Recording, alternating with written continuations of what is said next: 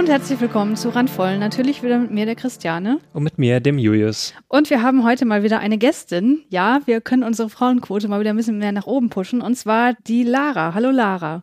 Hallo. Hallo. Du bist ja auch nicht unbekannt in, im Podcastland, sage ich mal. Ähm, was machst du denn da genau?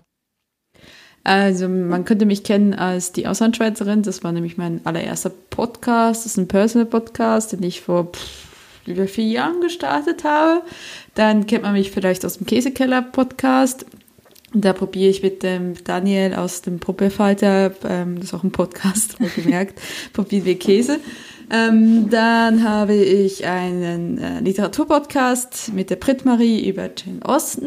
Mhm. Der heißt By a Lady. Dann äh, war ich ein Teil des Hashtag Mensch ähm, Podcast und äh, ich werde nächstes Jahr einen neuen Podcast starten. Der ist jetzt momentan in der Konzeption. Der wird über äh, Geld und Gesellschaft gehen. Ah, so, also ich bin ziemlich tief verankert. Nebenbei mache ich noch ein mhm. bisschen YouTube und äh, ja, bin jetzt auch am Endzügen meines Bachelorstudiums sehr, äh, sehr, sehr breit gefächert und sehr äh, aktiv auch in der Podcast-Szene, wie man merkt. Ja, ja es, es genau. Hat, es hat schon etwas süchtig machendes, oder? es ist süchtig machend und ich finde es halt einfach ein extrem interessantes Medium. Also es ist gerade, ich meine, ich habe vor vier Jahren bin ich eingestiegen, das war ungefähr das Jahr, vor dem großen Boom, wie man so schön sagt. So mhm. 2016 ist ja, glaube ich, auch Spotify eingestiegen, soweit ich noch weiß. Mhm. Und ich finde irgendwie, das so alles mitzukriegen, was sich jetzt momentan alles ändert und, und so eine schrittweise Professionalisierung des, der Podcast-Szene, ich finde es ich find's, äh, extrem aufregend. Also ich meine, mhm wir haben kein anderes, anderes Medium, wo das momentan dieser Schritt durchmacht wird. Ich meine, bei Videos ist es schon längstens passiert mm. und dementsprechend, ja, es ist, äh, macht einfach Spaß, es, es, ist noch so frei, dass man sich noch austoben kann, aber es passiert auch was. Ne? Es ist nicht ja. mehr nur das Nischenprodukt. Mhm. Auf jeden Fall, ja. Genau. Ähm, du bist aber nicht da, um dich mit uns über Podcasting unterhalten, zu unterhalten. Nein. Das ist auch ein super Thema, aber äh, du hast ein Thema mitgebracht und du hast es genannt in der Nachricht Hochschulbildung für benachteiligte Gruppen, zum Beispiel mhm. Kinder aus der Arbeiterschicht, aber auch sozial benachteiligte Menschen mhm. und so weiter. Und ähm, normalerweise haben wir jetzt an dieser Stelle erstmal die Aufreger der Woche, aber Julius und ich haben halt letztens erst aufgenommen. Deswegen, mhm. äh, bevor wir uns jetzt irgendwas aus den Fingern saugen, ähm, lassen wir das heute mit dem Thema der Woche und steigen gleich ins Hauptthema ein und überlassen dir auch da gleich die Bühne. Mhm. Ja, also ich bin aufs Thema gekommen, weil ich selbst eigentlich äh, zu der Gruppe Menschen gehöre, wo eigentlich es überhaupt nicht danach ausgesehen hat, dass ich eine Hochschulbildung mache. Also mhm. ich komme aus einer Familie, war gemeldet, ich muss auch sagen, ich bin wie gesagt Schweizerin, ähm, da ist das ähm, System noch ein bisschen anderes. Es ist, äh, die Hochschulabsolventenquote ähm, ist viel geringer als mhm. zum Beispiel hier in Deutschland. Es machen weniger Menschen machen Abitur, weniger Menschen studieren und so weiter. Mhm. Und ich bin dementsprechend aus einer Familie, da bin ich die dritte die äh, quasi jetzt eine Hochschulbildung macht. Also mhm. ähm, alle meine, meine, ähm, also meine Verwandten wie auch meine Eltern haben also einfach Berufsausbildungen gemacht und keine davon hat studiert. Ähm, und dementsprechend hat es bei mir auch so damals nicht ausgesehen, dass ich studieren würde. Also ich habe ähm, bin ganz normal zur Schule gegangen, eine Grundschule und danach auf die Sekundarschule, was hier Realschule heißt, also mhm. mittlere, mittlere Reife quasi. Und dann hieß es erstmal, ja, okay, ähm, A war halt das System in der Schweiz nicht so durchlässig, dass ich hätte aufs Gymnasium gehen können, weil mhm. ich hatte eine sehr große Mathe-Schwäche, wie viele andere ja. Menschen da draußen. ja, und ähm, habe dann eine Ausbildung gemacht im Bibliotheksbereich und habe da dann irgendwas sehr schnell mal gemerkt, so, ja, okay, das ist nicht das, was ich im Rest meines Lebens alleine machen möchte. Mhm. Und äh, habe dann aber doch etliche, also drei Jahre habe ich drauf gearbeitet und dann wurde ich quasi gefeuert in meinem zweiten Job. Dann habe ich gesagt so, hey, jetzt reicht's, ich will was anderes machen. Ich hatte irgendwie so die Wahl, ich war halt in Deutschland, die Wahl zwischen Ausbildung, Umschulung oder halt Hochschulstudium. Und dann mhm. habe ich gesagt, hey, eine Ausbildung habe ich gemacht, ich möchte nicht nochmal Azubi sein. Das einmal hat es mir echt gereicht. Und äh, habe dann gesagt, okay, gehst du aufs Abendgymnasium.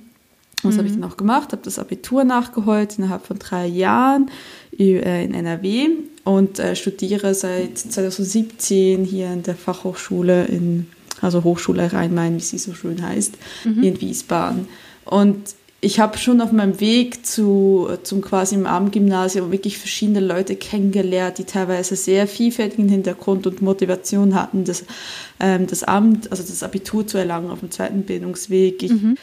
Ich weiß, wie es ist jetzt in meinem Studium. Ich studiere ähm, Medienproduktion, ganz simpel gesagt. Ich weiß, wie es ist als jemand, der ich weiß mal, wie alt war ich, war 27, als ich angefangen habe. Ich habe mit, nur mit Menschen quasi studiert. Wirklich zu 90 Prozent waren das Leute, die maximal 22 waren. Mm. Oder Zeit, aber Altersspanne von 19 bis 22 Jahre alt waren.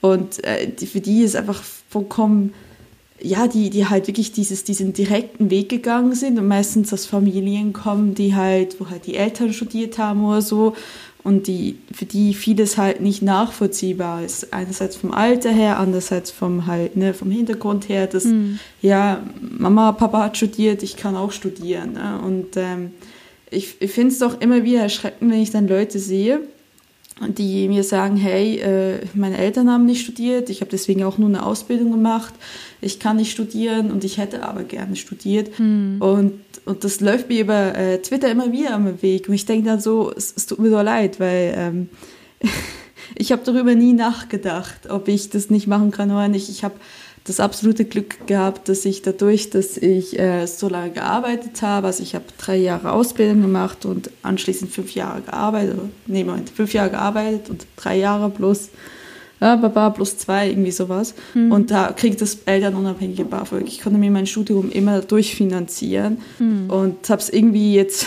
hingewurstet gekriegt, zwar mit äh, einigen Abstrichen, aber ich ich finde das so, es macht mich so, so wahnsinnig, dass es so, so undurchlässig ist. Ne? Also es ist, du, du Christ, Christiana kennt das ja auch, du kommst mhm. ja auch aus einem Hintergrund, wo du sagst, so, ne? Genau, ja das ist das, dass du in deiner Familie auch eher, bist du die Erste oder? Ich bin auch die Erste, ja. Also okay. bis in die dritte Generation über mir sozusagen ähm, hat niemand studiert oder ich kenne die Person einfach nicht. Also meine Familie ist auch ein bisschen ähm, ja, wie soll ich sagen, zerstritten ist jetzt auch zu viel gesagt, aber es sind halt super viele Leute auch schon gestorben und insofern mhm. ähm, auch ganz früh schon, als ich noch ein Kind war und deswegen gibt's da eben viele Pfade in meiner Familie, wo ich gar nicht weiß, wer da noch dahinter steckt und so weiter. Mhm. Aber von den Leuten halt, die ich kenne, bin ich wirklich die allererste, die studiert hat. Und äh, bei mir war es ganz genauso wie bei dir. Das heißt, ich habe erst, eine, also ich habe äh, Abitur allerdings nicht auf dem zweiten Bildungsweg gemacht, sondern ähm, direkt im Gymnasium. Ich war allerdings auch zuerst auf der Realschule. Ähm, bin dann nach der sechsten Klasse aufs Gymnasium gewechselt, habe dann ähm, mein Abitur gemacht und habe dann erstmal eine Ausbildung gemacht zur Buchhändlerin. Und es war ja also ich wollte tatsächlich nach dem Abitur erstmal nicht mehr weiter lernen. Also mhm. natürlich lernt, lernt man auch in der Ausbildung, aber halt nicht mehr dieses äh, in den Kopf reinkriegen, dieses stupide auswendig lernen und so mhm. weiter. Da hatte ich erstmal genug von. Ich wollte erstmal ein bisschen Geld verdienen und äh, da war das mit der Ausbildung tatsächlich zu dem Zeitpunkt wirklich ganz schön und das hat mir im Grunde auch Spaß gemacht. Ähm, ich habe dann allerdings, nachdem ich den Betrieb wechseln musste, gemerkt, in dem neuen Betrieb, dass mir das überhaupt nicht mehr gefällt und ähm, dass ja, ich da auch ziemlich unterfordert war in dem Betrieb und mhm. wollte dann halt was komplett anderes nochmal machen, auch ganz weit weg von zu Hause. Und äh, so bin ich dann beim Psychologiestudium gelandet, wo ich dann auch ähm, aufgrund meiner Wartesemester sofort anfangen konnte. Also Psychologie ist ja auch ein, ein ähm, mhm. Studienfach, wo der NC ziemlich krass ist. Also ähm, selbst in Chemnitz ist er, glaube ich, mittlerweile bei 1,4 oder so. Und ich hätte das mit meinem Abitur ansonsten niemals geschafft. Das heißt, ich brauchte auch die Wartesemester und hatte dann, glaube ich, zwölf zu dem Zeitpunkt, weil ich auch eben ähm, erst die Ausbildung gemacht habe und dann noch drei Jahre gearbeitet habe. Und insofern ging das sofort. Und ich hatte auch den Vorteil, dass ich das elternunabhängige BAföG beantragen konnte. Wenn das nicht möglich gewesen wäre, wäre das halt auch ein, ein, wieder ein neuer Stein gewesen, der mir da im Weg mhm. äh, gestanden hätte, weil äh, mein Vater alleine, der hätte mich nicht wirklich unterstützen können finanziell. Und ähm, insofern war ich da total dankbar, dass sich das alles irgendwie so gefügt hat und ich nie unter dem Druck stand, ähm, mir über die Finanzen während des Studiums großartig Gedanken zu machen. Also ich bin auch währenddessen arbeiten gegangen. Insofern ging das alles so irgendwie ganz gut. Mhm. Aber es hätte halt auch komplett anders sein können. Also ähm, ich empfinde das auch als totales Glück, aber auch irgendwie als Zufall, dass sich alles irgendwie so gefügt hat. Ich nie sozusagen auch gearbeitet habe mit dem Gedanken im Hinterkopf, ich muss das jetzt noch so und so lange durchziehen, damit ich endlich studieren kann, sondern dass sich das alles irgendwie organisch ergeben hat. So genau. Aber Julius, du, ähm, bei dir ist es ja auch ein bisschen ähnlich. Genau, ähnlich. Also ich habe das auch so nach ähm, mit dem zweiten Bildungsweg gemacht. Also dass, dass ich erstmal auf der Realschule war, da meinen Abschluss gemacht habe und danach dann gleich auf eine Fachoberschule gewechselt bin und habe dann so mein, ähm, meine Fachhochsch äh, Fachhochschulreife ähm, absolviert und danach äh, habe ich dann auch erstmal eine Ausbildung gemacht. Danach äh, habe ich dann auch erstmal so ein paar Jahre gewartet und dann auch nochmal studiert. Da hatte ich dann auch genügend Wartesemester gehabt, mhm. äh, wie bei dir, Christiane.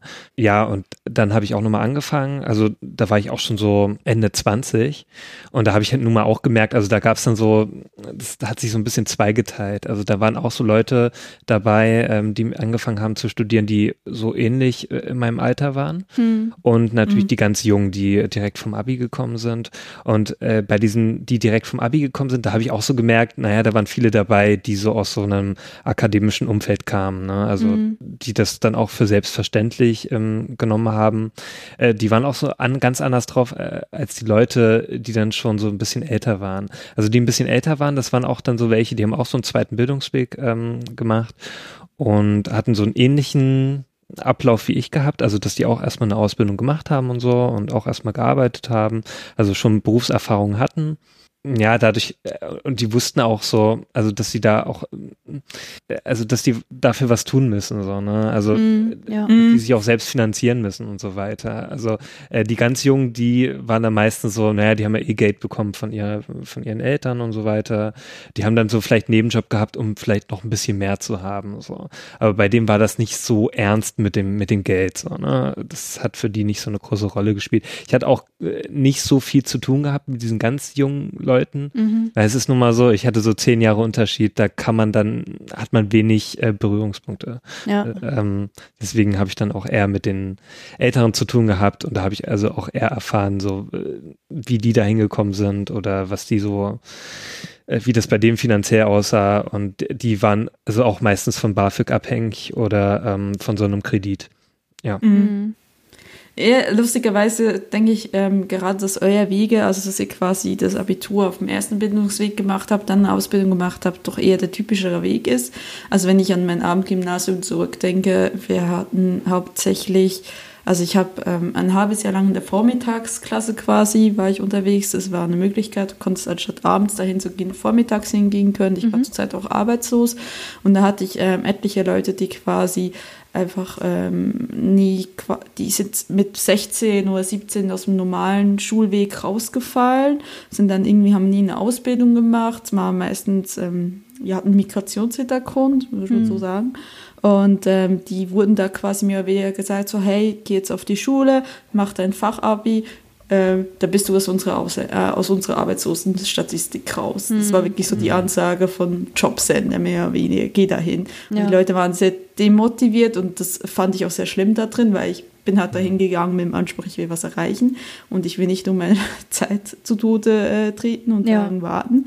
Ähm, habe dann gewechselt nach einem halben Jahr, auch weil es halt jobmäßig extrem schwer vereinbar war, trotz dass ich nun äh, Teilzeitjob ges äh, gesucht habe und bin quasi aufs Abi online gewechselt. Das war halt wie Abendgymnasium, aber das hat nur die Hälfte der Zeit vor Ort verbracht und die andere Hälfte hast du quasi mit extra Hausaufgaben ausgleichen müssen. Mhm. Also sonst anstatt vier Abenden hast du nur zwei Abenden gemacht. Und da hatte ich auch noch Leute, das waren dann so ein bisschen eine andere ähm, Motivation. Also es waren dann oft Leute, irgendwie die Krankenschwester oder wir hatten einen, der hat eine Ausbildung gemacht und hat das nebenbei gemacht. Dann hatten wir jemanden, der hatte schon ein Geschäft und wollte sich einfach so ein bisschen selbst verwirklichen. Hm. Wir hatten einen Zeitsoldat, ein Zeitsoldat, der einfach nach fast zwölf Jahren äh, sein Vertrag war fertig und der wollte halt da raus. Hm. Und das, das äh, also letztendlich muss man sagen, die Leute, die das geschafft haben, also wir haben jedes, also die, die ersten, überlege gerade, so das erste Jahr, was, also das erste Jahr quasi im Abendgymnasium ist, ist das Vorbereitungsjahr auf die relevanten Jahre. Also du machst halt zwei Jahre, die relevant sind, als davon hast du dann die Fachober also quasi, also der Fachabi, das andere hast du dann das Abi. Mhm. Und das erste Jahr ist wie, wie eine, quasi eine Vor ein Vorbereitungsjahr. Im ersten Vorbereitungsjahr haben wir so ein Vierteljahr, so jedes Mal, wenn quasi die Klasse gestartet ist, hatten wir so ungefähr 20 Leute. Ähm, Im Endeffekt ähm, hat sich das immer mehr halbiert, halbiert und letztendlich haben genau sechs Leute das Abitur gemacht. Okay. Mhm. Also, also die, äh, die Quote ist sehr gering. Du musst einfach einen extrem großen also ich hatte einen Lehrer, der hat das mal so beschrieben, du musst einfach genau wissen, warum du da raus willst, sonst mhm. machst du es nicht. Ne? Und viele mhm. haben halt immer gedacht, so, ne, ja, Abitur ist schön, vielleicht kann ich danach studieren nebenbei und dann merken sie schnell mal so, neben Beruf ist das kaum vereinbar. Das, das erfordert von dir, dass du, dass du alles zurückstellst. Ne? Also dass du wirklich, mhm. dass du, dass du da 20 Stunden dafür lernst. Und das ist halt einfach einem 40-Stunden-Job nicht einfach so vereinbar. Du hast ja irgendwann mal auch noch ein Privatleben und so weiter und so fort. Also ich habe auch im letzten Jahr dann quasi die Möglichkeit genutzt und habe dann BAföG beantragt und bin dann von dort einfach quasi von meinem Teilzeitjob, der 30 Stunden war, bin ich auf einen Minijob gewechselt und dementsprechend hatte ich ein bisschen weniger zu tun und hatte ein bisschen mehr Luft. Das war aber auch absolut notwendig. Wir hatten zwar Leute, zum Beispiel einen Pfleger, ein Krankenpfleger, der hat Vollzeit gearbeitet und hat nebenbei noch äh, das Abitur gemacht. Aber es ist halt schon wirklich so, es fand ich halt so erschreckend. Das ist halt, es wird einem so schwer gemacht. Ne? Es ist halt so eine unpopuläre Entscheidung zu sagen, nachdem du eine Ausbildung hast und im Berufsleben stehst, zu sagen, hey, ich gehe jetzt nochmal zur Schule, ich fange nochmal an mhm. und mache nochmal dieses Abitur, damit du einfach irgendwo quasi einen Weg raus hast. Mhm. Und es ist, es ist, es ist ja auch, ich, ich kenne seit ich da raus bin, ich kenne niemanden in meinem Umfeld, der tatsächlich das Abendgymnasium gemacht hat. Die meisten, die ich kenne, die auf dem zweiten Bildungsweg unterwegs sind, die haben das irgendwann, wie gesagt, am ersten Bildungsweg gemacht, dann haben sie eine Ausbildung gemacht und gemerkt, hey, das ist jetzt intellektuell für mich zu wenig mhm. und haben dann noch angefangen zu studieren.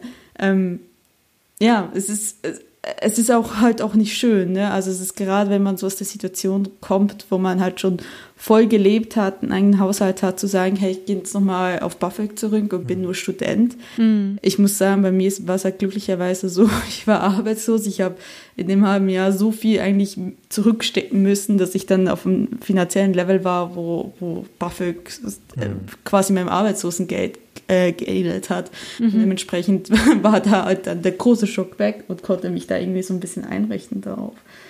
Aber ja, es ist halt ich, ich finde, es hat mich, es hat mich einfach sehr, sehr geprägt. Also ich, ähm, ich meine, ich bin jetzt in einem Studium, wo ich so sagen muss, ja, ich habe hauptsächlich sehr junge Menschen vor mir, die, entweder die das, ähm, wir sind, äh, also ich bin in so einem Studiengang, wo sehr gerne mal, so, sind so gerne Drittstudiengang, den sie ausprobieren. So nach den ersten zwei, äh, ja, versuch mal was Rationales, was, mal so was Sinnvolles, ne, gehe ich dann zum nächsten Studiengang und dann enden wir hier bei Medienproduktion, weil das genau das ist, was ich machen will. Da haben wir ein paar Leute, die irgendwie, das ist für sie ist das dritte angefangene Studium. Wir haben ein paar Leute, die sind sehr frisch, also direkt vom Abitur oder vom äh, Sozialjahr in, in Australien hierher gekommen. Und die wenigsten haben eigentlich das, was ich vorher gemacht habe. Also es ist, ähm, und das merkst du halt so ein bisschen, was genau Julius gesagt hat, dieses, das, das gerade diese Leute, die sind wirklich leben komplett in einem anderen Kosmos und mhm. ich habe mich am Anfang so schwer getan, weil ich habe konnte so gar nicht Fuß fassen unter diesen Leuten. Ich bin mhm. ich bin auch hier nach Wiesbaden gekommen und hatte ja eigentlich überhaupt keine Anbindung mehr, mhm. weil ich vorher in NRW gelebt habe und äh, das, das ist krass, weil die, die Leute, die sind das ist das, die leben nicht in deiner Welt. Für die ist es okay, in einem kleinen, lochtrigen WG-Zimmer zu sitzen. Und wenn da zu wenig Geld ist, fragt man Mama oder Papa. Mhm. Da ist man nicht, ne, dass man nicht bewusst, was das bedeutet. Vor allem, was ich ja halt auch finde, gerade für die ist es okay, wenn sie sagen, hey, ich schiebe eine Prüfung, weil ich schaffe jetzt dieses Semester nicht 30 Credit Points, sondern ich schaffe halt nur 20, weil es halt extrem aufwendig ist. Mhm. Wenn du mhm. Buffer kriegst und an diese Regelstudienzeit gebunden bist, du hast keine Wahl. Du, ja. du, du zwingst dich dazu, das zu machen. Und ähm, ganz ehrlich, das ist, äh, ich habe zwar das Glück, dass ich durch das BAföG äh, nie verhungert bin. Ich habe meinen Minijob gehabt, das hat immer funktioniert. Alleine mit BAföG konnte ich nicht. Auf Dauer ging das nie gut, weil wenn irgendwie mal eine große Heizungsnachrechnung war, dann hatte ich erstmal richtig Probleme. Ähm, hm. Und äh, aber es ist so dieser diese Druck zu sagen, hey, ich kann nicht auf mich Rücksicht nehmen. Ich kann, äh, das ist, es ist absolut egal, ob ich mich jetzt überfordert fühle, ob ich jetzt das Gefühl habe, das ist zu viel Workload. Du musst das machen, weil äh, wenn du es in der Regelstudienzeit nicht schaffst, stehe ich mit nichts mehr da. Und mhm. ich meine, ich bin jetzt im letzten Semester, wo ich so sagen muss, ähm, ich habe hier nicht die Möglichkeit, ich habe auch noch einen Studiengang, es gibt keine Möglichkeit, wo du irgendwie was dazwischen schieben kannst. Also ich kann nicht irgendwas, irgendwie Credit Points im Semesterferien machen oder so. Es geht einfach nicht. Nein, mhm. du machst einfach genau deine 30 Credit Points während diesen zwölf Wochen des Semesters. Und dann musst du sie machen oder gar nicht, oder du wartest ein ganzes, ein ganzes Semester. Und ich bin wieder in einer Situation, wo ich so denke, so, ich würde gerne mir mehr Zeit für die Sachen nehmen und sie ordentlicher und besser machen, aber ich kann es nicht, weil ich mhm. bin über 30.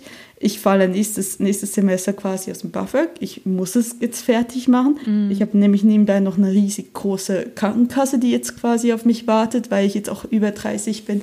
Mhm. Und ich, ich finde, das sind so alles Faktoren, wo ich mir so denke, äh, das kann aber echt nicht wahr sein. Ja, ja. Das ist also dieses, also ich fühle mich manchmal so ein bisschen abbestraft, wie, also es wird ja so gerne so dargestellt, so ja mit 30, da hast du ja schon 15 Semester studiert, da bist du selbst schuld, wenn du immer noch da stehst. Dann musst du dafür auch finanziell büßen, hm. indem du quasi eine höhere Krankenkasse bezahlst. Aber Entschuldigung, ich bin in der Regelstudienzeit. Ja. Nur weil ich ja. später angefangen habe, warum werde ich dafür bestraft? Mhm. Ich meine, mittlerweile bezahlt das äh, Buffett Gott sei Dank die Mehrkosten.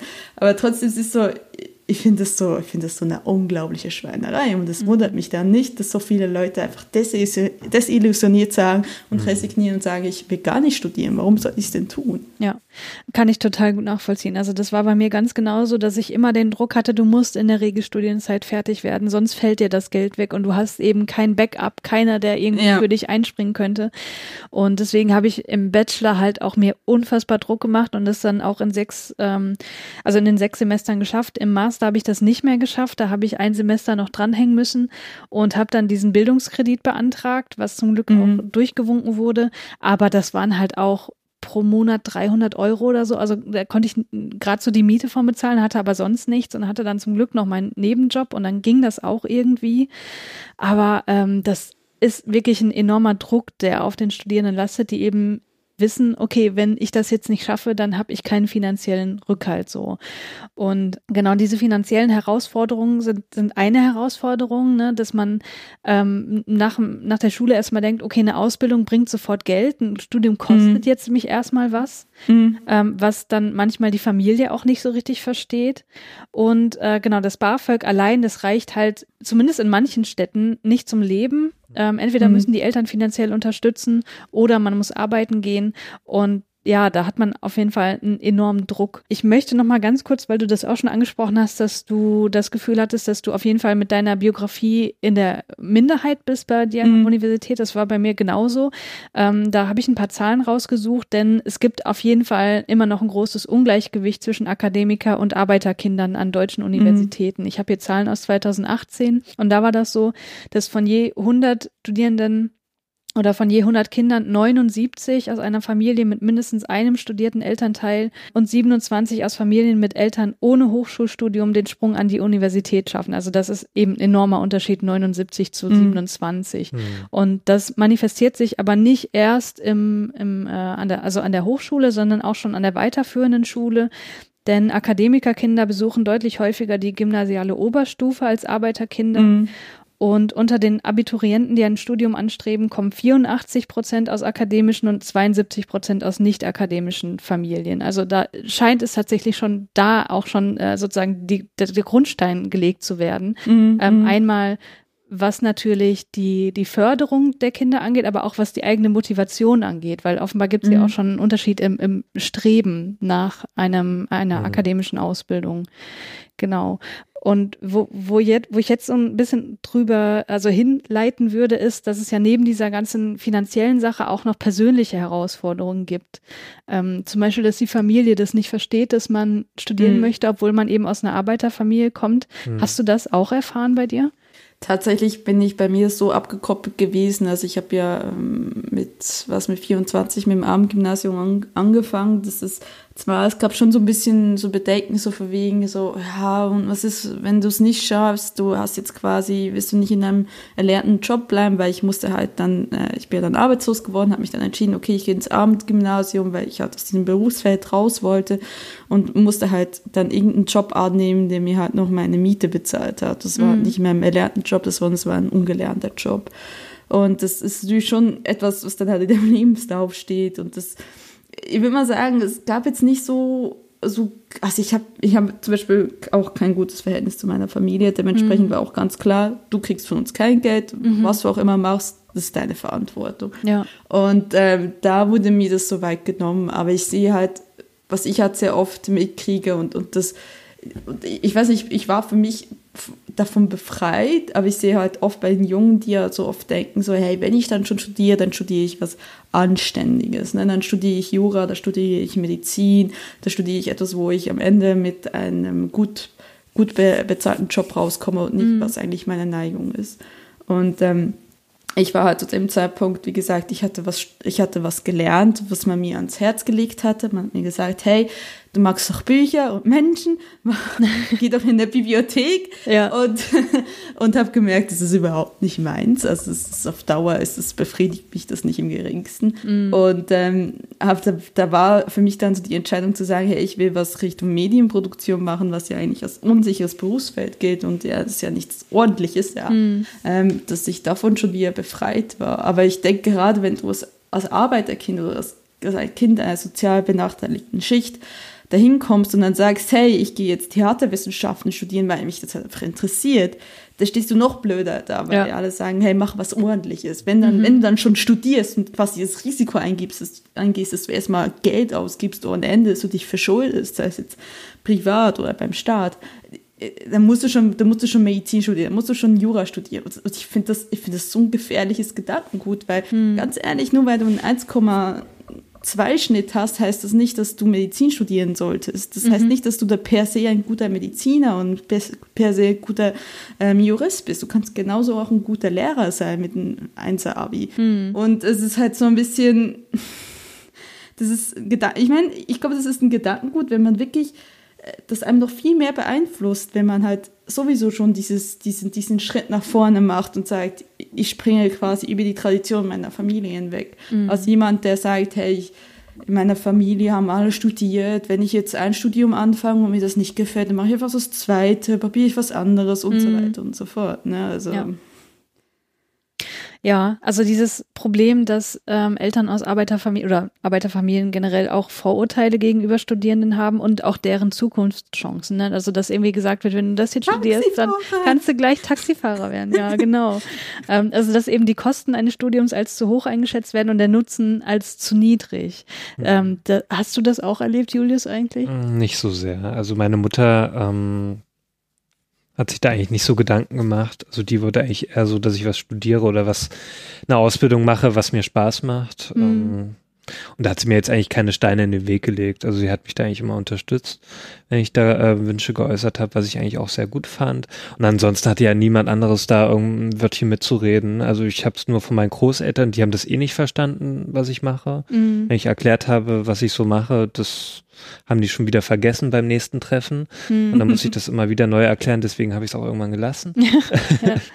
ähm, das kenne ich auch. Ja, und ansonsten. Nö, also ich hatte nur Stolpersteine, in denen ich, ähm, also weil äh, ich habe keinen Kontakt zu meinem leiblichen Vater und deswegen musste ich da immer so hinterher schreiben wegen BAföG und so, mm. weil ich mm. elternabhängiges äh, BAföG hatte und das war immer ein bisschen nervig, ja, und ich glaube, der hat auch nicht kapiert, was ich mache, aber ähm, naja. das ist einfach dahingestellt. Also äh, es war eher das Ding, dass sie einfach nicht kapiert haben, was ich mache, aber ansonsten wurde ich da jetzt nicht, da wurde nicht gesagt, naja, lass das mal lieber und so. Ja. so. Ja. Das, ist, das ist manchmal vielleicht so ganz ein Segen, wenn man sich schon so sehr abgekapselt hat, dass es äh, oder mhm. so erwachsen ist, dass man dann nicht mehr so beeinflusst wird. Mhm. Also ja, ich, ich finde ich finde einfach die ganze Debatte, sie macht mich so traurig, weil ich finde, dass äh, da, da, herrscht so eine wirkliche unglaubliche Wertung an Studiengängen, mhm. wo zwischen gut und also nützlich und nutzlos. Mhm. Und da möchte ich schon einfach mal schreien, so jeder hat, hat einen Nutzen in ja. dieser Gesellschaft. Ja. Also fast ja. jeder hat einen Nutzen. Und das soll zu sagen, so, ja, studierst du was mit Medien? Ich meine, ja, klar kann man, ich, ich wirklich, es macht mich raus, wenn ich den Ausdruck höre. Natürlich ist das irgendwas mit Medien, aber das heißt, das klingt für mich so immer so verächtlich. Ich so, mhm, ja, aber ja. Da, da, gehört so viel mehr noch dahinter. Und es ist, ah, ist ein Medienstudiengang steht nicht pauschal für alle Medienstudiengänge. Also es ist halt so, diese, also ich, aber das ist etwas, was so, so wirklich so gefüttert wird in unserer Gesellschaft von, oh ja, Ingenieur ist was Richtiges, äh, weiß ich, äh, Sozialarbeiter nicht oder keine Ahnung. Es ist so ein bisschen, ich finde das furchtbar, aber ich, ja, es trifft dann vor allem auch Leute, die da extra noch dahin stehen hm. und sagen, okay, äh, ich gehe halt das Risiko ein und mache schon mal nicht einen kaufmännischen Beruf, sondern, wie gesagt, studiere Psychologie oder Architektur hm. stattdessen. Und ähm, ja, es ist, es ist, es ist, also, also es ist himmeltraurig. Also ja. es ist, ähm, sollte eigentlich so nicht sein. Also ich finde, es ist, es fällt an so vielen Ecken. Es fällt eigentlich an der Aufklärung, dass es A, die Möglichkeit gibt, durchaus zu sagen, hey, ich mache eine Ausbildung und dann mache ich ein Studium es, gibt, es fällt an der Unterstützung, dass man das machen mhm. kann. Es gibt, fällt ein, an einem ordentlichen Buffersatz, obwohl der ja jetzt eigentlich quasi erhöht wurde, aber eigentlich immer noch lapidar wenig mhm. ist und viel zu wenig, und auch wissenschaftlich nachgewiesen viel zu wenig.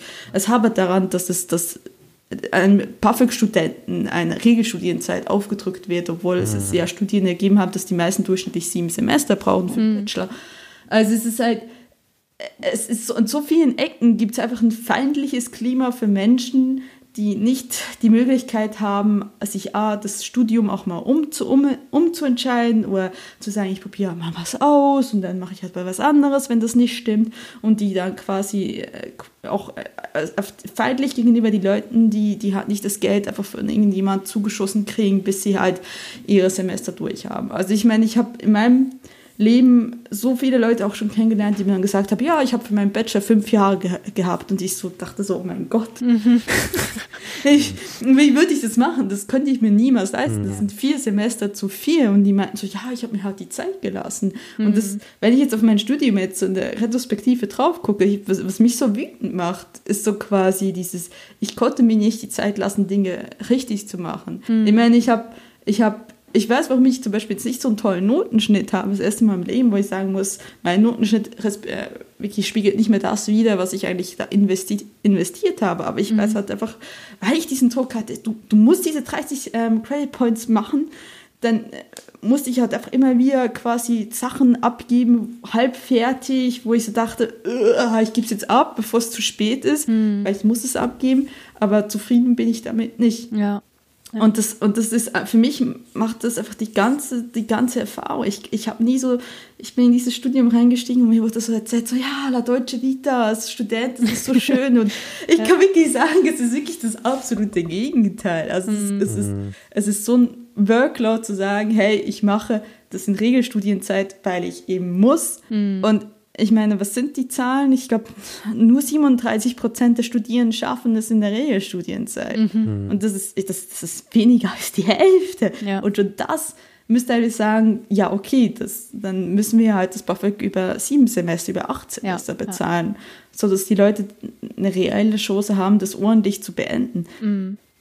Ja, auf jeden ja. Fall. Ich meine, man weiß ja, das ist ja jetzt kein Geheimwissen oder so, dass die Bildung eines Menschen das Allerwichtigste ist für, also gesamtgesellschaftlich auch. Ja. Dass wir ja. im Grunde viel, viel mehr in die Bildung reinstecken müssten, ähm, um auch so Entwicklungen, die wir heute, heutzutage haben, ähm, um da entgegenzuwirken. Ne? Also wie zum Beispiel, dass die, die Leute auf dem Land da wegziehen wollen, weil sie keine guten Perspektiven haben. Ja, warum mhm. haben sie keine guten Perspektiven? Weil einfach zu wenig in die Bildung reingesteckt wird, weil die eben auch ja, vielleicht nicht äh, dort die, die das beste Lehrpersonal haben, weil die Lehrer wollen ja auch nicht auf dem Land arbeiten, die, äh, ne, die gut ausgebildeten, die gehen in irgendwelche äh, Städte und so weiter. Also es, es mm. ist so viel mm. ist auf die Bildung zurückzuführen. Und genau wie du sagst, dass da eben ja, diese finanziellen Interessen oder Interessen ist das falsche Wort, aber dass eben zu wenig gefördert wird einfach finanziell, um jedem die Bildung zu ermöglichen, die er auch äh, braucht und verdient hat. Ja. die gleiche Chance quasi genau, zu ermöglichen. Ja, ja, es ist, also wir sind weit weg von einer Chancengleichheit und ja. das mich, ich frage mich halt einfach schon, wenn wir sowas wie, wie ein BAföG haben, letztendlich, dass die ermöglichen soll, ich meine, ob es das Abitur, das Fachabi oder quasi der Hochschulabschluss ist. Ich frage mich halt, warum haben wir eine Förderung, warum geben wir dafür Geld aus und decken sie nicht zu Ende? Ja, also es ist halt so ein bisschen, es ist so ein bisschen eine Alibi-Übung. Es ist so wirklich zu einer Alibi-Übung verkommen. Und gerade wenn du aufs Buffett hinguckst, ist halt auch so die, die, die, ja, die, die Zahlen sind ja zurückgegangen von den äh, Anträgen fürs Buffett. Mhm. Und dann sagen sie wirklich ernsthaft so, ja, das liegt daran, dass die Leute genug Geld haben, ja, natürlich. um das Studium ja. selbst zu, zu finanzieren ja. oder dass das Studium nicht interessant ist. Wo ich so denke, Ey Leute, ernsthaft, mhm. wie viel Blenden kann man eigentlich, egal wo man jetzt im politischen Spektrum steht, wie viel Blenden kann man eigentlich sein? Ja. Dass man das wirklich nicht in Hirn geht, dass es einfach Leute gibt, die das nicht ergreifen, weil sie einfach Angst haben, weil sie nicht wissen, wo es hingeht, wo sie mhm. mitkriegen, vielleicht in einem Umfeld, wie es für jemanden ist, der sich halt da durchkämpfen muss. Ne? Und mhm. das ist halt was haben wir am Ende? Wir haben eine Oberschicht, die äh, Studienabschlüsse hat, und eine Unterschicht, die hat bestenfalls einen Ausbildungsabschluss. Mhm. Und so schaffen wir eigentlich nicht, dass wir wirklich in einer Gesellschaft sind, die gut durchmischt ist, ne? sondern einfach nur, oh ja, du bist halt arm geboren, du bleibst arm. Also eigentlich von diesem Weltbild schon, schon längst weg sein. Ja. ja. ja früher war es ja auch eher noch so, dass eine Ausbildung richtig noch was wert war. Ne? Ja. Ähm, und es ja. ist ja dahin gegangen, dass du eigentlich fast nur noch mit einem Studium, mit einem abgeschlossenen Studium einen richtig guten Job bekommst. Also und noch nicht mal dann. Also auch mit einem abgeschlossenen, abgeschlossenen Studium hast du nicht die Garantie, wirklich einen guten Job zu bekommen. Also das also wenn man so sieht, also auch wo manche dann gelandet sind, so, das finde ich auch manchmal sehr ja, besorgniserregend, wo ich mir denke, naja, die haben doch ein Studium abgeschlossen, aber dann, ja, sind sie trotzdem nur, haben sie einen Job aktuell, wofür man keine äh, äh Qualifikation benötigt oder so. Also das. Es ist es ist sowieso, es ist wirklich echt fragwürdig, wo eigentlich gewisse Gehaltsstrukturen noch äh, mhm. existieren. Also ich weiß, früher war es halt so, du machst ein Studium, du hast einen Abschluss und danach kannst du dir irgendwann mal ein Haus leisten, mhm, ja. Familie gründen und so weiter. Noch, ja. Ja. Das kannst du kaum noch. Es, es wird irgendwie immer alles verliert wie mehr an Wert. Es, ist auch, es gibt auch Ausbildungsberufe, wo du hinterher quasi Mindestlohn angeboten kriegst, wo mhm. ich aber sagen muss, sorry, ja. Mindestlohn ist für ungelernte Arbeit. Mhm. Du hast, wenn du eine Ausbildung machst, hast du, bist du nicht mehr eine ungelernte Kraft. Ja. Punkt. Also du machst komplett was anderes, aber in der Regel, ja. Aber ich, ich habe das selbst damals erlebt ich bin ja quasi, ich habe ja meine Ausbildung in der Schweiz gemacht und in der Schweiz ist meine Ausbildung sowas im halben kaufmännisch, halb kulturellen Sektor. Ne? Ich habe mhm. eine Bibliothek gelernt. Hier in Deutschland geht es so ein bisschen zu den kaufmännischen Ausbildungen. Dieselbe Ausbildung gibt es nämlich hier auch. Und da habe ich auch gearbeitet. Und ich war dann sieben Monate arbeitslos und die Menschen konnten einfach mit meiner Ausbildung nichts anfangen. Mhm. Die wollten auch, das, das, äh, das ähm, Arbeit, die Arbeitsagentur hat mir gesagt, so ja, es gibt ja einen Unterschied zwischen nicht reglementierten und reglementierten Berufen. Der reglementierte Beruf ist zum Beispiel die Krankenschwester. Da musst du ja ähm, examiniert werden, mhm. damit du darin arbeiten kannst. Da gibt es die nicht reglementierten Berufe. Da musst du das nicht machen. Dementsprechend kannst du auch mit einem ausländischen Abschluss dahin gehen und sagen, du bewirbst dich, wenn dich dein Arbeitgeber nimmt, super, ne? Hm. Und ähm, ich hatte einen nicht reglementierten Beruf und dann haben sie halt gesagt, so, ja gut, aber es ist natürlich schade, weil es jetzt ja so jetzt offiziell nicht anerkannt, so, ja, sie könnten es ja vom IHK anerkennen lassen. Und ich so gesagt, hey, das kostet 500 Euro, ich bin arbeitslos, warum sollte ich 500 Euro für etwas ausgeben, was halt äh, quasi, wo ich schon in Deutschland drin gearbeitet habe, mhm. ich habe deutsche Zeugnisse auf Deutsch, das ist doch total sinnlos. Dann haben sie mhm. gesagt, ja, okay, wenn sie das Geld nicht ausgeben wollen, das ist ihre Entscheidung. Und dann haben sie mich aber konsequent dann äh, in einer Gruppe abgeordnet, wo ich dann einfach als ungelernte äh, ähm, also Immigrantin galt. Also ja, toll. Ich, ich, bekam dann Briefe zugeschickt mit, Guten Tag, Frau Studer. Wir haben nächstens eine Berufsmesse für Leute ohne Abschluss Ach. und äh, die Immigranten. Ich da dachte, ich, ich könnte mich alle mal. Ja, ja, ja bezahlt. Ich habe ja. im öffentlichen Dienst gearbeitet. Ich, hm. ich, ich, mag zwar ja eine Immigrantin sein auf dem Papier, aber ich habe A, eine Ausbildung, ich bin nicht ohne Abschluss. Hm. Also sie haben ja, also der Witz ist ja dabei noch, in der Schweiz ist das Schulsystem auch so aufgebaut, dass ähm, die mittlere Reife nach neun Jahren erreicht wird. Es gibt mhm. kein zehntes Schuljahr. Ein zehntes Schuljahr machst du nur freiwillig. Mhm. Ähm, aber du weißt, nach neun Jahren hast du regulär die mittlere Reife. Das wurde mir hier in Deutschland anerkannt. Es wurde gesagt, ah, sie haben Hauptschulabschluss ohne Ausbildung Was? und kommen aus dem Ostler. Ja, oh. und das... Und dann kamen, wie gesagt, solche Briefe zugeschickt, wo ich so dachte, das ist nicht euer Ernst, oder? Mm. Und wo ich so denke, so, meine, meine Zeugnisse waren auf Deutsch. Das könnt ihr euch ernsthaft erklären, dass ihr die nicht lesen könnt. Und die haben mhm. sich aber so sehr darauf versteift, dass sie gesagt haben, der Beruf ist nicht reglementiert, sie haben keine Anerkennung vom mhm. IHK und sie haben nur neun Jahre äh, Schule gemacht, also haben sie logischerweise einen Hauptschulabschluss. Ja, willkommen in Deutschland. Wir machen es extra kompliziert. ja. Also es, es, ist halt wirklich so, du passt nicht in unsere Form, Punkt. Und ja. es ist ist mir dann einfach weiter auch gegangen in meiner, äh, als ich dann halt arbeitslos war und auf Arbeitssuche und so weiter. Viele Arbeitgeber konnten mit meinem Beruf nichts anfangen, dass, mhm. dass das einfach eher so ein Verwaltungsberuf ist. Das konnten sie sich nicht vorstellen. Ich wurde Dinge gefragt, wie können sie einen Computer bedienen und oh. so weiter und so fort, wo ich so da saß und dachte, ist das jetzt dein Ernst? Mhm.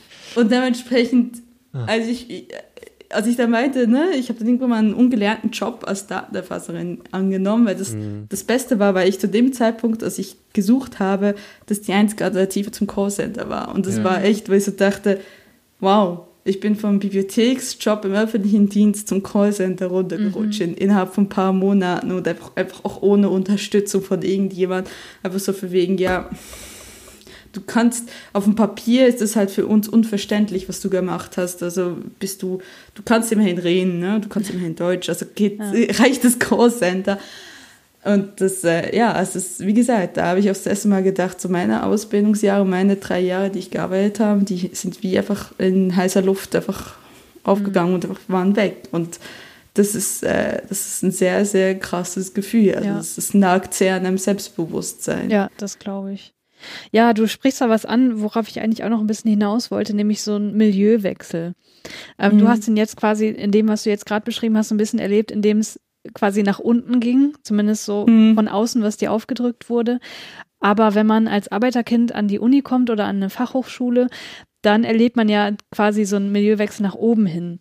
Also mhm. ich habe das auch, ich merke das immer noch total krass. Also wenn ich jetzt darüber nachdenke, ich bin jetzt irgendwie in Akademikerkreisen, Mhm. Ähm, ich kenne teilweise obwohl ich jetzt schon einige Jahre drin bin, immer noch deren Sprache nicht so richtig. Also gerade mhm. wenn ich irgendwie mit Geisteswissenschaftlern zu tun habe, denke ich immer so, oh Gott, wovon reden die eigentlich?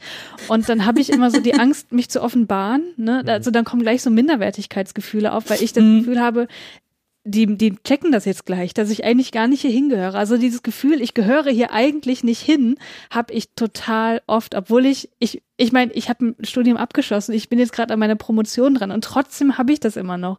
Also das steckt so tief in mir drin, dieser äh, Milieuwechsel, der bei mir irgendwie falsch vorkommt oder ich, ich komme mich halt, ich komme mir selber halt, ich, ne, mhm. ich, ich habe das Gefühl, ich ich habe das irgendwie infiltriert oder so, also irgendwie ja, ja, habe ich da nicht ja. dazugehört. Hoch, Hochstoffler-Symptom quasi. Ne? Als ob genau. du jederzeit ja. so äh, enttarnt wirst. Genau, genau. Ja. Sie können ja gar nichts. Ja. Oh. Und, und dann aber geht das damit einher, wenn ich dann wieder mal zu meiner Familie zurückfahre, so dann merke ich ganz krass, okay, gut, das ist jetzt auch nicht mehr mein Milieu, weil ich kann da mit denen auch nicht darüber mhm. sprechen, wovon, mhm. also wo ich jetzt gerade mhm. dran forsche oder so, weil, also ich könnte das schon, ich kann das schon so runterbrechen, aber ich habe das Gefühl, die haben auch gar nicht so das Interesse dran und sehen nicht so richtig, ja.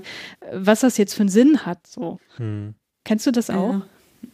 Ja, also obwohl ich sagen muss, ich bin jetzt in meinem Studiengang ist nicht sehr wissenschaftlich ausgelegt, sondern mhm. sehr, sehr praktisch ausgelegt. Mhm. Und dementsprechend ist Wissenschaften bei uns ein sehr geringer Teil. Ähm, aber ja, ich, ich kenne so diesen Milieuwechsel. Also ich weiß es halt von, von Familie, von zu Hause, die oft sich das nicht vorstellen konnte. Ja, was machst du denn ganz genau? Mhm. Ähm, ich hatte eine Mutter, die hat, weiß Gott was erzählt, ich wäre Regisseurin, ich würde Regie studieren, weil ich stand und Medienproduktion ist nicht ganz dasselbe. Ja. Und ähm, ja, und das, das ist dann auch auf Unverständnis von der, von der Verwandtschaft gekommen, so wegen, da studiert man doch nicht oder wie auch immer, was mm. unrealistisch und wie und so weiter. Und ähm, ja, ich weiß nicht, ich, ich habe jetzt irgendwie so viel schon durchgemacht. Ich finde es eher so sehr merkwürdig war für mich so eher die Situation, bevor ich angefangen habe zu studieren, war so eher diese Situation von, und ich glaube, das, das, naja, es bleibt immer so mit dem Knochen stecken. Also ich habe ich habe gerade so ein bisschen durchstudieren und auch durchs Podcast immer so ein bisschen immer so das Gefühl gehabt, so von wegen, ja, ich bin ja eigentlich nur, ich habe ja nur eine Ausbildung gemacht, ich habe ja irgendwie Abitur noch im zweiten Bildungsgebiet gemacht, das ist ja auch nicht mehr für manche nicht mal richtiges Abitur mhm. und manchmal kam mir, mir auch irgendwie so ein bisschen doof vor und so von wegen, ja, wenn ich jetzt was sage, was irgendwas so Wissenschaftliches ist, äh, was irgendwie so in die Richtung geht, oder nach einer fundierten Meinung sich anhören sollte, dann komme ich sowieso nicht glaubwürdig rüber. Also so, mhm. dieses, mhm. so ein bisschen dieses geschwächte Selbstbewusstsein, ja. das, das habe ich manchmal noch, ich muss aber sagen, ich finde gerade mich, also mir hat weniger das Studium daraus geholfen, so dieses Gefühl zu haben, so du hast eine Fachmeinung, ja, einerseits irgendwie ein bisschen, aber ich finde gerade das Podcasten hat mir hier wahnsinnig viel geholfen, mhm. weil ich plötzlich angefangen habe, eine, eine, Expertise in einem Bereich aufzuarbeiten und plötzlich werde ich so angeguckt und gefragt nach ja. Rat oder, ja. oder so und das finde ich so, das finde ich so wahnsinnig toll, weil ich plötzlich so das Gefühl habe, wow, du, du hast was geschafft und plötzlich gehörst du halt auch zu einer anderen Ebene von Menschen. Also genau. du, du redest plötzlich mit Menschen, die äh, irgendwie Journalisten sind oder die irgendwas im Kommunikationsbereich machen und du bist plötzlich fast wie gleichwertig oder bist gleichwertig. Ja. Und ich glaube, letztendlich ist es weniger so dieses, dass, dass du tatsächlich so einen Widerstand fühlst von diesen Menschen, so dass du eher in deinem eigenen Kopf denkst, so, aber ich habe doch nur eine Ausbildung, ich bin doch nicht nur eine Realschülerin. Ja. Also es ist so ein bisschen wie, wie das waren immer so Menschen, die, die standen für mich so weit um und so als unantastbar. Und ich meine, ich habe in der Universitätsbibliothek gearbeitet. Ich habe diese Leute quasi bedient ja. Ähm, ja. an der Hausleihtheke. Dementsprechend war es so, ich habe sie immer vor mir gehabt. Aber mhm. ich hätte nie gedacht, dass ich da irgendwann mal so quasi die Seite wechsle und irgendwann mal so dastehe und sage, okay, jetzt hast du bald einen Abschluss du äh, machst was, wo du echt langsam gut wirst und so weiter. Und, und wenn du was erzählst, dann ist das auch wert, dann ist es nicht nur jemand, der vor sich hin plappert.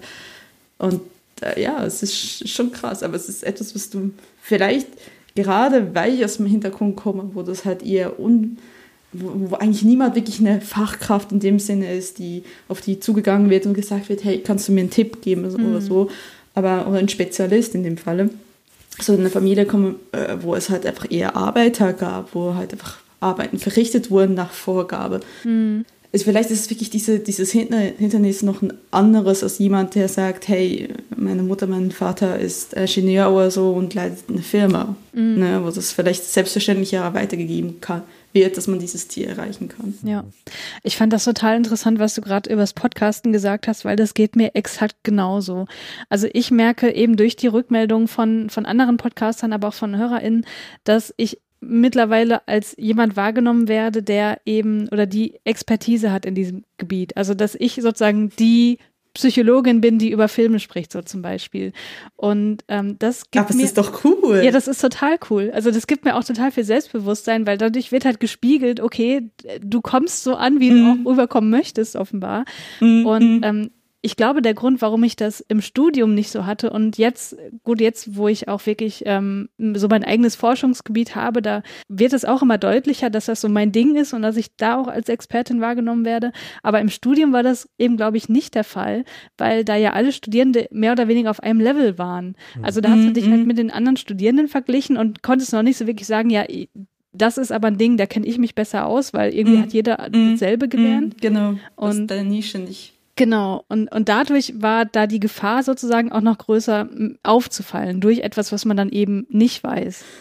Ja, ja, ja, ja das, das kenne ich total. Also ich bin in meinem Studiengang der Leiter, ähm, also ich habe ihn eigentlich, wurde es, äh, wurde quasi vermarktet, so was bisschen crossmedialer Studiengang ist, aber hauptsächlich auf Videoproduktion, also wirklich der quasi, du, du filmst das Zeugs, du schneidest das Zeugs und so weiter und eigentlich mhm. heißt es, heißt da Konzeption und Produktion und Konzeption wird nicht gelernt letztendlich, sondern machst einfach und hauptsächlich schneiden und hauptsächlich produzieren. Ja. Und ich, ich bin da immer wieder einfach so das Gefühl von, von ich bin da vollkommen fehl am Platz mit meinem eher journalistischen Ader, mit eher mit dieser konzeptionellen Ader, mhm. zu dem mal der Studiengang zum Beispiel Podcasts überhaupt nicht kennen will mhm. das Medienstudiengang. Also der so Podcast habe ich zweimal in meinem Studiengang jetzt gehört. Mhm, okay. Sport, dann mehr auch nicht mehr. Es gibt Podcasts. Okay, weiter.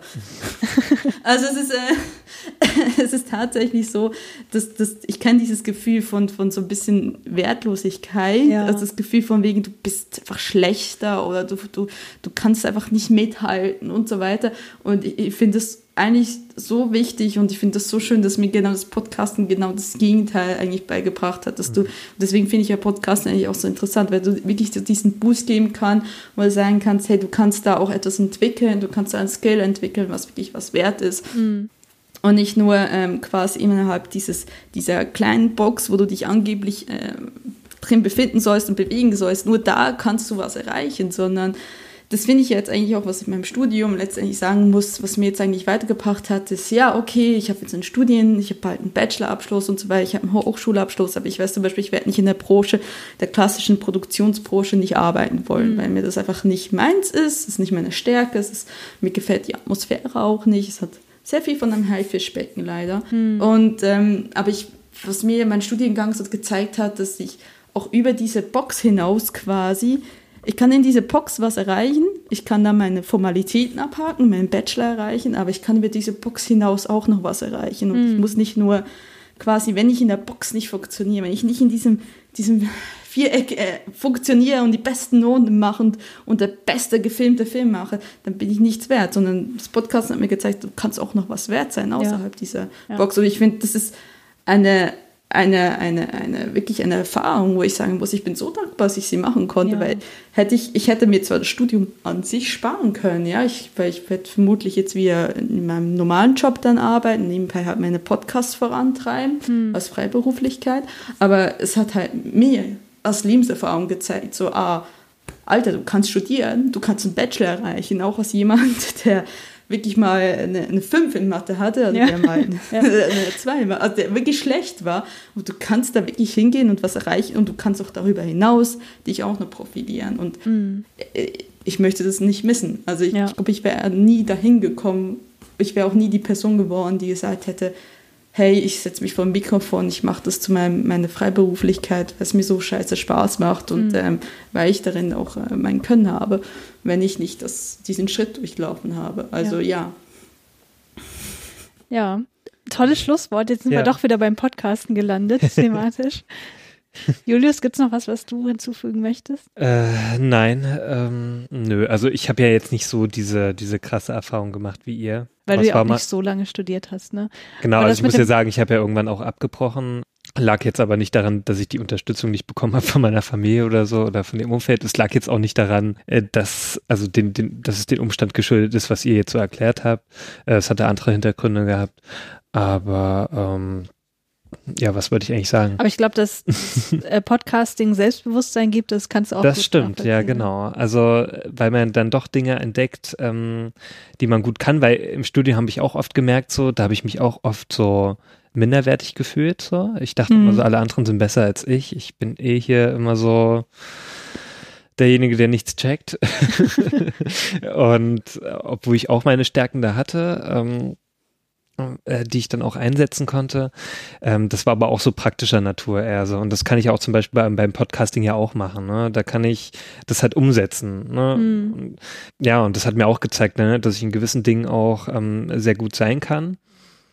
Äh, ja, und das finde ich auch wichtig. Also, dass man auch, auch Feedback bekommt. Ne? Ja. Das bekommt man ja beim Podcasting dann auch Feedback von den, von den mhm. HörerInnen. Ähm, ja, und das finde ich auch unglaublich wichtig, sowas, was man oft beim Studium so vermissen lässt. Also da ist man ja, ja auch oft unter sich so, ne? Dann, dann, man bekommt das nur durch Noten meistens mm. äh, äh, mm. honoriert, aber äh, Feedback an sich bekommt man eher selten, ne? weil man auch mm. so, die Profs sind doch recht distanziert.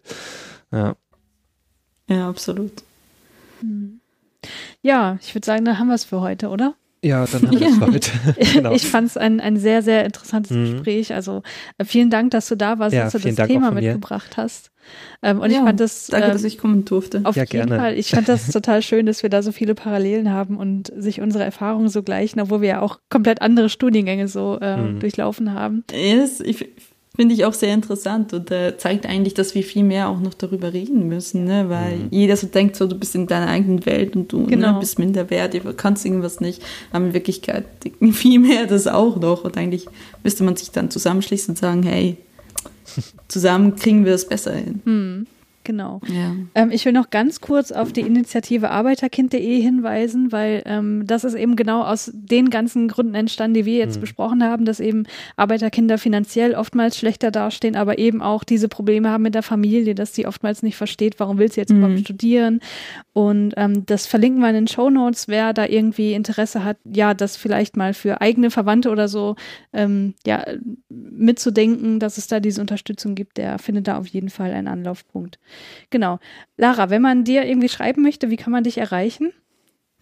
Ja, also wenn man mich schrei mir schreiben will, also ich habe eine Homepage, da findet ihr auch eine E-Mail-Adresse. äh, ihr könnt aber auch direkt mir schreiben, eine E-Mail-Adresse schreiben. Das wäre hallo at larastuder, alles zusammen.de oder ich bin auf Twitter aktiv als googelt mal nach Lara Studer, solltet ihr finden, oder ähm, Auslandschweizerin, weil der Handel ist ein bisschen komplizierter.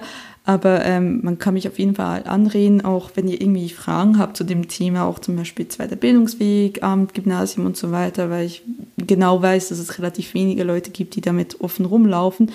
Ähm, einfach nur raus damit. Ich versuche halt gerne alle Dinge, die ich beantworten kann, irgendwie zu beantworten.